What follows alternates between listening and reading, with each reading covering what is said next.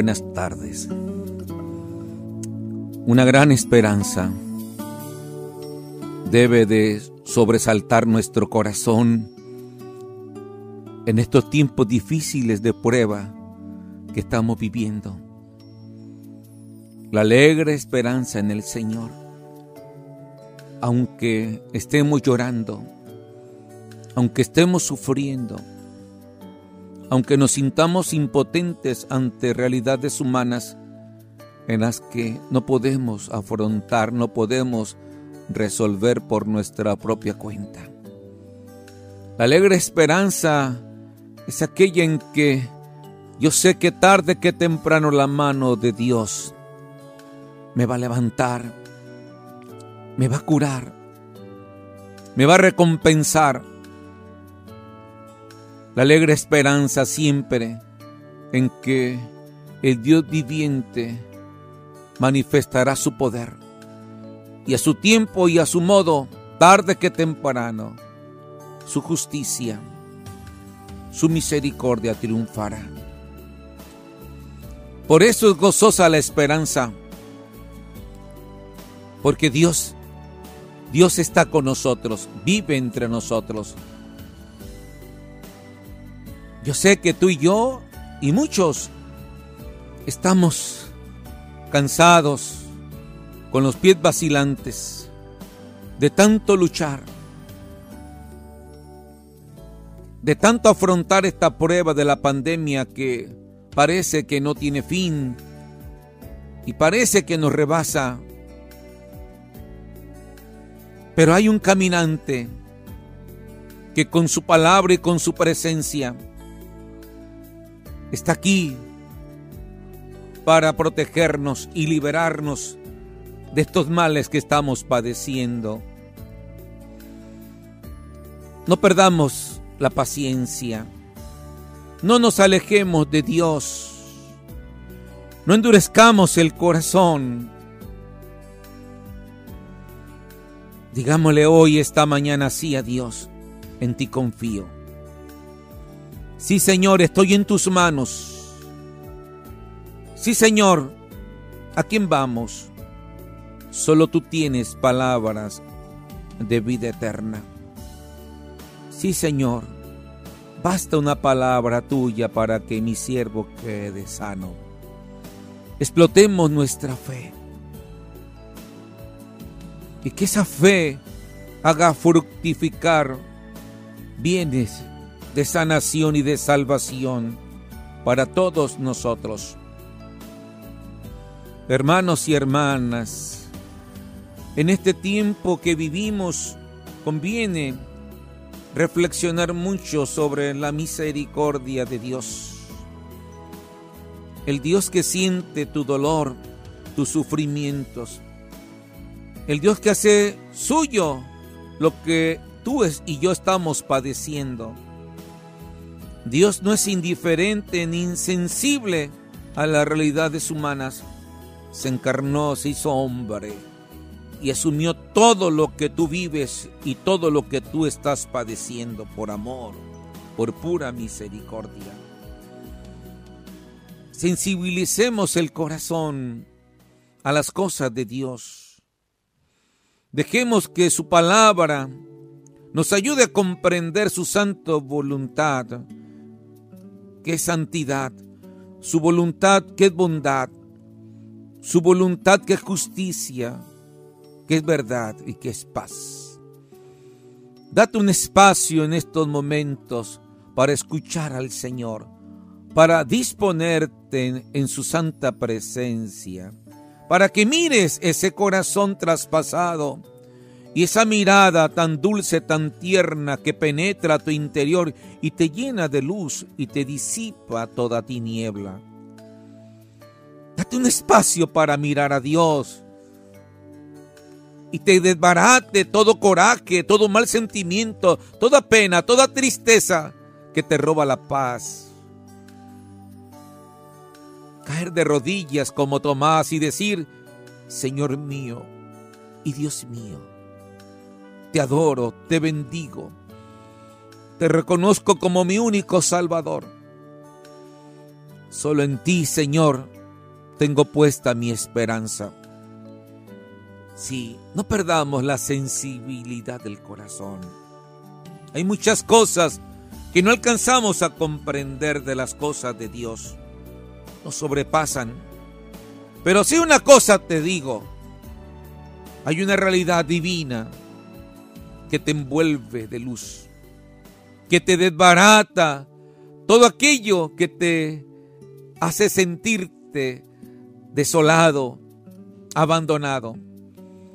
Hay un corazón que te llena de su energía de amor y que te hace olvidar las penas y las tristezas que estés viviendo en estos momentos. Así le pasó a Santa Teresa de Ávila en un momento de oración. Dice ella que se le apareció un ángel que le clavó repetidas veces un dardo de oro en el corazón, produciéndole una experiencia divina. Y decía que ese ángel le traspasaba ese dardo en el corazón muchas veces, que llegaba ese dolor hasta las entrañas. Pero mientras más fuerte era el dolor, decía ella, más paz sentía en mi corazón. Sobrepasaba una dulzura que me desbordaba y me llenaba todo mi ser, toda mi alma. Y ahora, decía ella, que después de esa experiencia, su corazón no se contenta más que solo estar en las cosas Dios. Y así es, Dios nos purifica cuando estamos en la intimidad con Él. Dios nos va liberando de aquellas cosas que nos aturden, de aquellas cosas que nos descontrolan emocionalmente y nos alejan de Dios. Dios nos va purificando de todo aquello que nos resistamos y nos hace duro el corazón, porque lo que Dios quiere es domar el corazón para que te dejes querer, para que te dejes amar para que deje que Dios sea Dios en ti y viva en ti. Sí, dale lugar a Dios en estos momentos en tu corazón. Que te quite esos males, las envidias, los resentimientos, las corruptelas, las injusticias, las indiferencias, las apatías, pero sobre todo te dé un corazón humano. Porque parece que nos hacemos inhumanos cuando vemos la tragedia y el dolor de nuestros hermanos. Hermanos y hermanas, ante esta pandemia no seamos indiferentes. No abusemos del dolor de los demás. No abusemos del sufrimiento de los demás. Y los explotemos, los exprimamos. No seamos crueles con los que sufren. No pasemos por encima del que está caído, del que está tirado. No abusemos del que no tiene fuerzas y no tiene cómo levantarse. Tendamos la mano y abramos el corazón. Es mi hermano el que está dolido, es mi hermano el que está tirado, es mi hermano el que necesita de mí, el que necesita de Dios. Por eso la fe tiene que ir acompañada de la humildad y de la mansedumbre, para no dejarme arrebatar por mis sentimientos egoístas. Y por eso Jesús usaba parábolas para ablandarnos el corazón. Parábolas que significan un cuento para hacernos entendibles las cosas de Dios, pero sobre todo para hacer sensible la conciencia y el corazón y seamos abiertos a su gracia divina, a su dulce voz, a su santa palabra que quiere llenarnos de vida el corazón.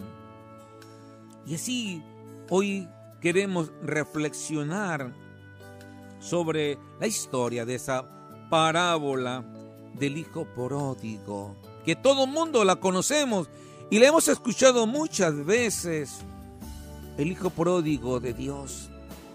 El hijo pródigo que malgastó su vida en borracheras, en cantinas, en mujeres, dice la parábola, y vivió lejos de Dios.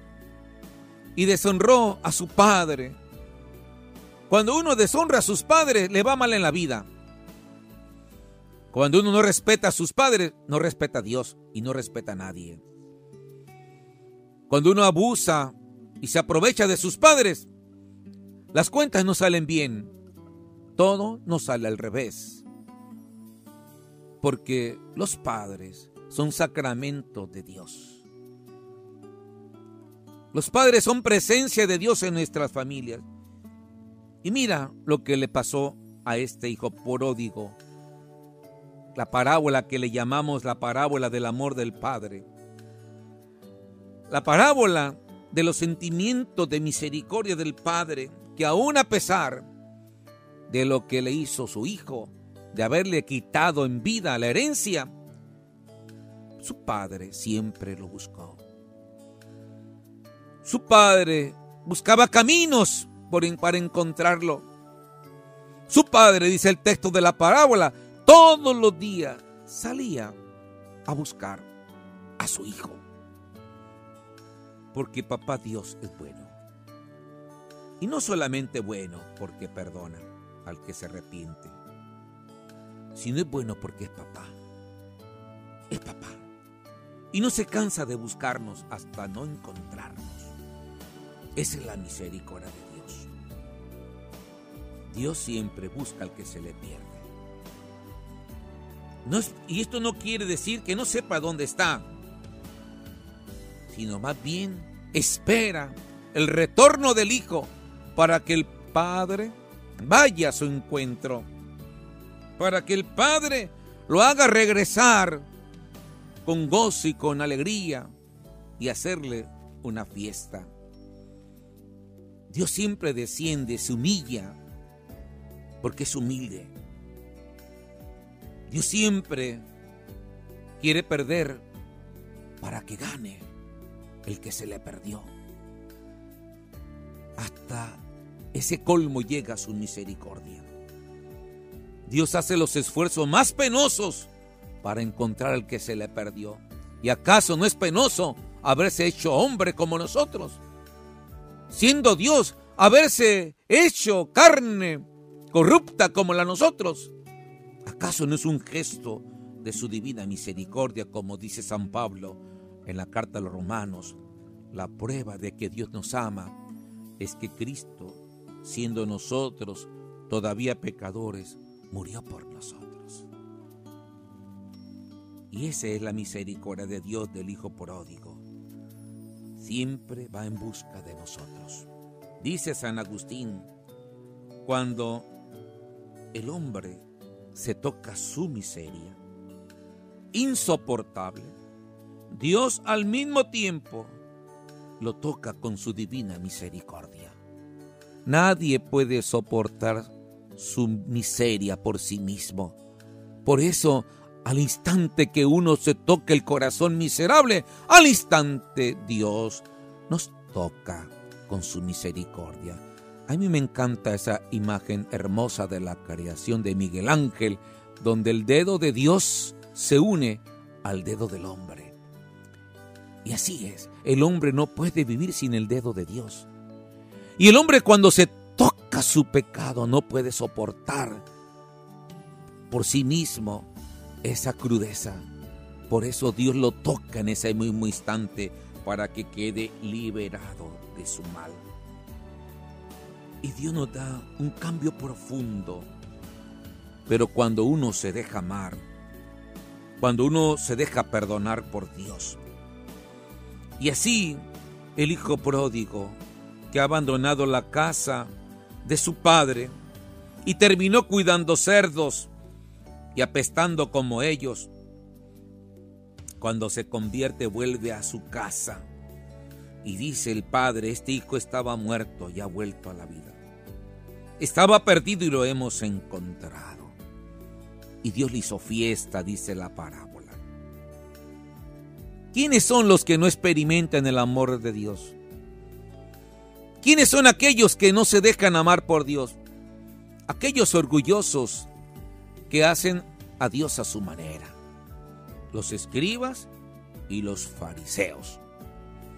aquellos que se sentían con derecho, con méritos, porque según ellos eran buenos. Y por ser buenos, merecían que Dios le diera lo que ellos quisieran. Los escribas y fariseos que podían condenar a todos, sin derecho a Dios, sin derecho a un regalo divino.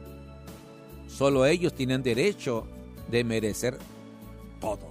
Y lo vamos a ver en esta parábola del hijo pródigo al hermano mayor, que es la actitud propia de los escribas y fariseos, de aquellos que se autocomplacen y quieren que Dios les dé lo que ellos, ellos les causa placer, ellos les cause riquezas, ellos les cause bienes egoístas. Así pues, hermanos y hermanas, no tener esa actitud de dureza de corazón. Cuando hay dureza de corazón, ahí no entra Dios. Ahí no puedes sentir a Dios. Ahí no puedes ver a Dios.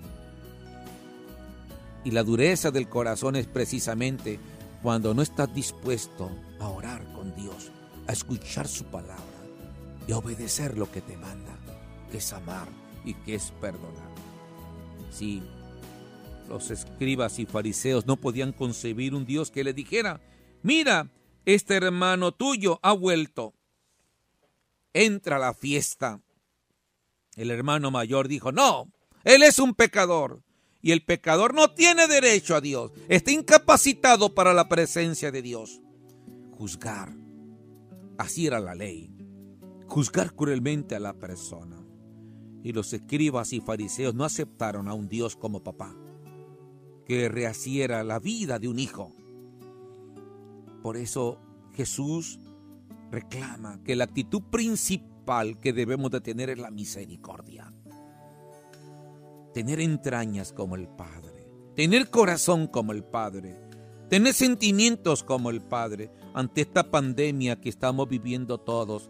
Exhorto a todos, a todas las personas que hacen el bien de buena voluntad, que esté en sus manos ayudar a los demás de manera especial los de COVID-19. No pierdan la paz, no pierdan la sensibilidad del corazón. Ayuden, ayuden, hay que ayudar.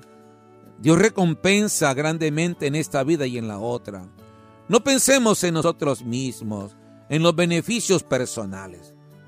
Simplemente hay que ayudar, hay que salvar, hay que tender la mano hay que curar la herida, hay que curar la enfermedad. Dios te pagará al doble. Piensa más en ellos que en ti mismo. No te canses de hacer el bien. No te canses de consolar al afligido. No te canses de intentar salvar la vida de aquellos que están enfermos. Todos aquellos que tenemos la posibilidad en el campo de la medicina espiritual, de la medicina somática, todos aquellos que tenemos la posibilidad de salvar, hagámoslo de corazón. Hagámoslo de corazón. Hay que ayudar. Es tiempo de emergencia, es un caos lo que estamos viviendo. Hay que ayudar. Hay que evitar todo aquello, actos egoístas en el que nos aprovechemos de los demás. No es tiempo no es tiempo de pensar en nosotros mismos. No es tiempo de almacenar grano de egoísmo para nosotros mismos. Dios tarde que temprano te va a dar lo que más de lo que tú esperas, porque es generoso. Ayudar. Vamos ayudando juntos. Vamos tendiendo las manos juntos.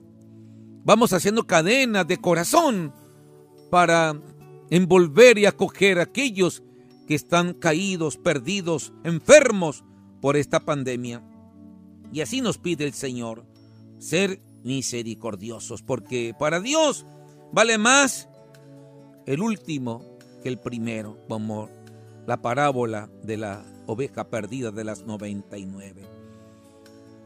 No hay que calcular, no hay que calcular con intereses egoístas. Si yo hago esto, voy a ganar más. Si yo ofrezco esto, la recompensa económica va a ser mucho más. No pensemos con signos de pesos. Hay que donar nuestra vida. Eso vale mucho más.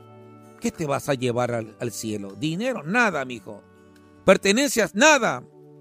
Tesoro, nada. Te vas a llevar lo que hay en tu corazón. Eso sí, lo que vale ante Dios, lo que te abre las puertas del cielo.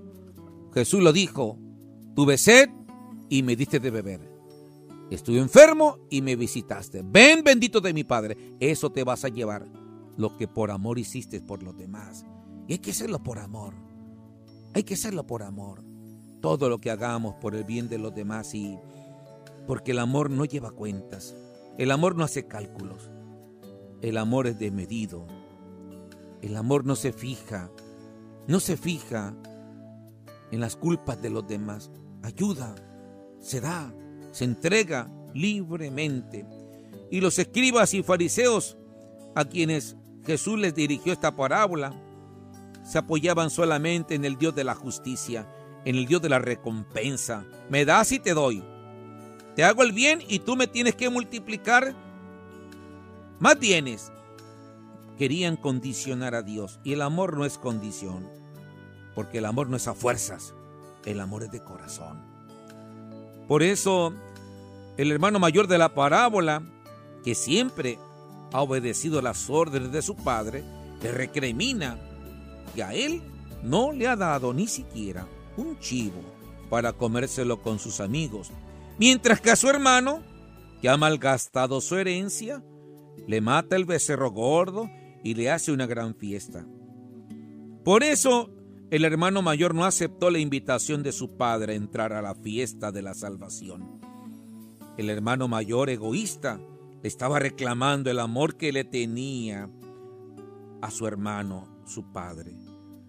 Porque aunque él nunca se había ido de casa, siempre estaba con su padre y obedecía desde niño a todo lo que su padre le mandaba, nunca experimentó el amor de papá, porque todo lo hacía por conveniencia, todo lo hacía para que, por méritos propios, quedarse con la herencia de su padre.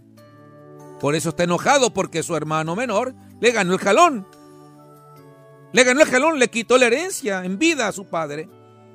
Y él estaba enojado, envidioso, peleándose siempre con su hermano. El amor, queridos hermanos, el amor es gratuidad. Y cuando no se sabe agradecer lo que Dios nos da, vivimos amargados, vivimos reclamando lo que ni con nuestros esfuerzos hicimos y con derecho de obtener lo que ni tú ni yo merecemos.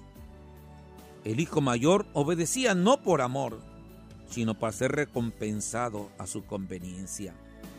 Vivía creyendo en los méritos propios. Si obedezco, merezco recibir algo a cambio. Había vivido aferrado a sus tradiciones, aferrado a la ley, pero olvidándose del amor y de la misericordia de Dios. Ante la propuesta de Jesús, la mentalidad farisaica siempre fue, ¿cómo cambiar ahora de Dios? Imposible. Porque un Dios que tiene en cuenta todas mis obras buenas y que me debo por ello, da mucha seguridad a mi vida. Un Dios concebido con el solo hecho de obtener ganancia para mí mismo es tener un Dios del egoísmo, es tener al Dios mamón, al Dios del dinero, al Dios de la codicia. Todo lo que beneficia a mí y solamente a mí es tener un Dios ególatra. Los escribas y fariseos no comprendieron que Jesús exige respeto a Dios. A Jesús le molesta que la casa de su padre se convierta en cueva de ladrones, se use para negociar, se use para abusar de la pobre gente, se use para que se adquieran ganancias a costa de la humillación de los demás. Por eso Jesús se molesta ante esta actitud farisaica de que usen, usen a Dios para aumentar sus bienes egoístas. Por eso lo esencial de Jesús es de que aprendamos a reconocer que Dios es papá. Es papá. Y Jesús así lo llamaba. Dios es papá. Dios es mi papá. En esta parábola nos hace ver que Dios es mi papá. El rostro de Dios es Abba, es papá. Y quien ve a Jesús ve a papá Dios.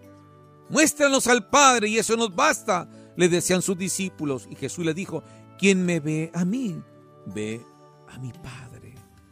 Él es el espejo del Padre, es la fotografía original del Padre. Así como es Jesús, así es su Padre. Y así como es su Padre, así es Jesús. La conversión, pues, inicia con reconocer primero que mi papá Dios me quiere. Y si me quiere, hay esperanza en mi vida. Puedo animarme a pedirle nuevamente su abrazo, sus besos. Puedo dejarme poner vestidos nuevos que limpien mi inmundicia y malevolencia con sus lágrimas. Puedo dejarme sostener por Él porque yo solo no puedo. Por eso Jesús siempre nos dijo, sean misericordiosos como mi Padre es misericordioso. Desde ahora imitar al Padre y ser como Él implica, en primer lugar, hacer nuestra la revelación del nuevo rostro de Dios y liberarse de una idea falsa de la divinidad que a veces persiste como fruto de una deficiente formación religiosa o de una pobre religiosidad popular que no acaba por liberarse del miedo a Dios. No hay que tenerle miedo a Dios. Dios es papá. Dios es amor. Dios es bueno. Dios es misericordia. Y al leer la parábola del hijo pródigo, muchos de nosotros nos podemos identificar con el hijo menor. Raras veces nos identificamos con el hijo mayor. Nunca nos identificamos con el padre. Es fácil decir, me parezco al hijo pródigo. Pero ¿quién de nosotros pudiera decir, me parezco al padre? Ni siquiera nos preguntamos, ¿estoy siendo como el padre de la parábola? ¿Me parezco al que es perdonado o al que perdona? ¿Soy como el que da la bienvenida al que me ha abandonado? ¿Soy como el que recibe misericordia o como el que concede misericordia? La conversión completa no es solo regresar a casa de Dios y experimentar el perdón del Padre, sino también es ser misericordiosos como el Padre ser bueno como nuestro Padre Dios. Jesús vive la vida del Padre. Y así tenemos que vivir nosotros, la vida de Jesús en nosotros, para que se parezca más a Dios nuestro Padre. Cuando Jesús muestra su misericordia hacia los pecadores, su compasión hacia los enfermos y su solidaridad para con los pobres y débiles, está permitiendo que la misericordia del Padre se incline ante estas personas por medio de su corazón. Jesús y el Padre obran juntos. Jesús, lleno de amor de su Padre, lo comunica a sus hermanos. Quien ve la misericordia de Jesús, ve la misericordia del Padre. El Padre de la parábola nos habla de una persona con actitudes misericordiosas arraigadas. No parece estar improvisando, al contrario, todo parece indicar que su modo de ser es así. Cuando se, enternece, cuando se alegra, cuando abraza y besa al hijo que regresó o cuando amorosamente invita al hijo mayor a que se una a la fiesta de su hermano que ha vuelto a la casa. ¿Qué actitudes hay en un padre que actúa así? ¿En qué valores se funda su actuar cotidiano? Todo parece indicar que para llegar a ser un papá así, solo es posible para quien vive seriamente y de modo constante tres cosas, el dolor, el perdón y la generosidad. ¿Cómo es la vivencia del dolor misericordioso? El dolor hizo que el padre derramara lágrimas por el hijo que se fue de casa. Fueron lágrimas que brotaban del corazón. El amor ante la pérdida del hijo se convierte en lágrimas.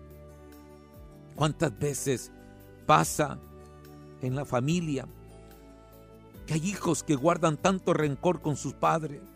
Y el padre ni se da cuenta, solo lo mira serio, solo lo mira genioso, solo le mira con la cara arrugada, solo mira con una actitud tan fría ante él y el padre no se da cuenta. Pero el padre ama así, con el genio, con el coraje, con esa cara de funeral a su hijo. Lo ama, lo ama.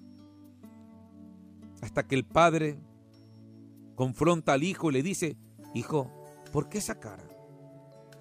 ¿Por qué ese coraje contra mí? ¿Qué te he hecho? Y el hijo saca el coraje diciendo, papá, ¿te acuerdas cuando chiquito me mandaste a que te comprara cigarros y no te devolví la feria porque la gasté y me pajueleaste? Desde ese tiempo te odio. Por un acto insignificante de no haber regresado a la feria y una, un cintarazo que te dieron. Muchos años tuviste esa cara de funeral. Muchos años ese coraje, ese enojo y nunca disfrutaste a tu padre como el hermano mayor de la parábola. Porque nunca te dejaste perdonar. Nunca te dejaste comprender. Nunca te dejaste abrazar. Y tantos años perdidos por no haber perdido perdón. Y el Padre de rodillas cae ante ti y te dice, ¿por qué no me lo dijiste desde niño? ¿Por qué no me dijiste eso para así besarte los pies, abrazarte y pedirte perdón? Me duele que no, que hayas malgastado la vida en ese pequeño rencor, en ese pequeño odio, en ese pequeño coraje y hayas dejado de amar mucho tiempo a Dios y hayas dejado de amar mucho tiempo a tu Padre que tanto te quiere. Hasta ahora ya de grande me dices esto. ¿Cuántas veces algo insignificante lo hacemos tan grande, pudiéndolo resolver con el perdón? Hermanos, el dolor del Padre es cercanía y solidaridad por el sufrimiento de su Hijo.